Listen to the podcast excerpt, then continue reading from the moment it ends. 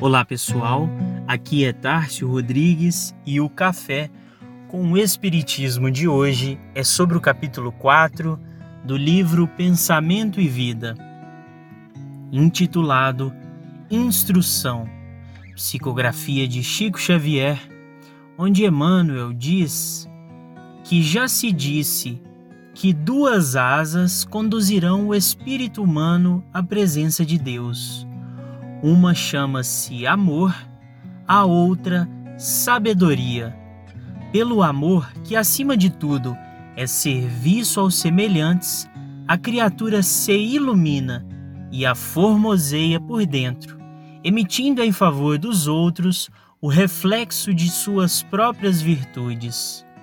E pela sabedoria, que começa na aquisição do conhecimento, recolhe a influência dos vanguardeiros do progresso que lhe comunicam os reflexos da própria grandeza, impelindo-a para o alto. Através do amor, valorizamos-nos para a vida. Através da sabedoria, somos pela vida valorizados. Daí o imperativo de marcharem juntas a inteligência e a bondade. Bondade que ignora é assim como o poço amigo, em plena sombra, a descedentar o viajor, sem ensinar-lhe o caminho. Inteligência que não ama pode ser comparada a valioso poste de aviso, que traça ao peregrino informes de rumo certo, deixando-o sucumbir ao tormento da sede.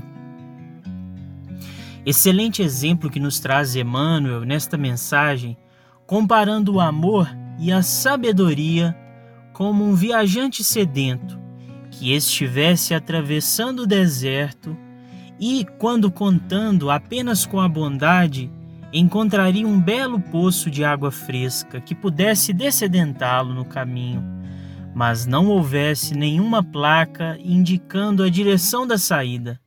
Da mesma forma, instrução sem bondade seria o mesmo viajor que encontrasse uma placa informando o caminho, mas sem o poço indispensável para que pudesse saciar a sede e chegar ao seu destino final.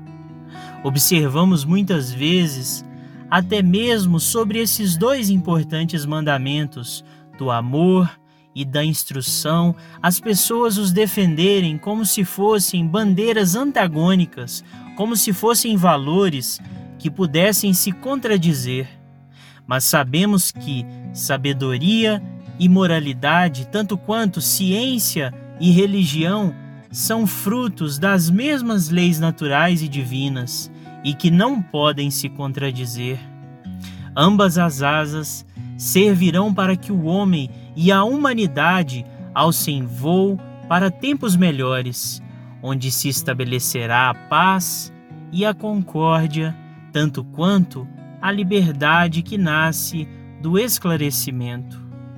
Como conclui Emmanuel, a mensagem que comentamos: conhecer é patrocinar a liberdade de nós mesmos, colocando-nos a caminho de novos horizontes na vida.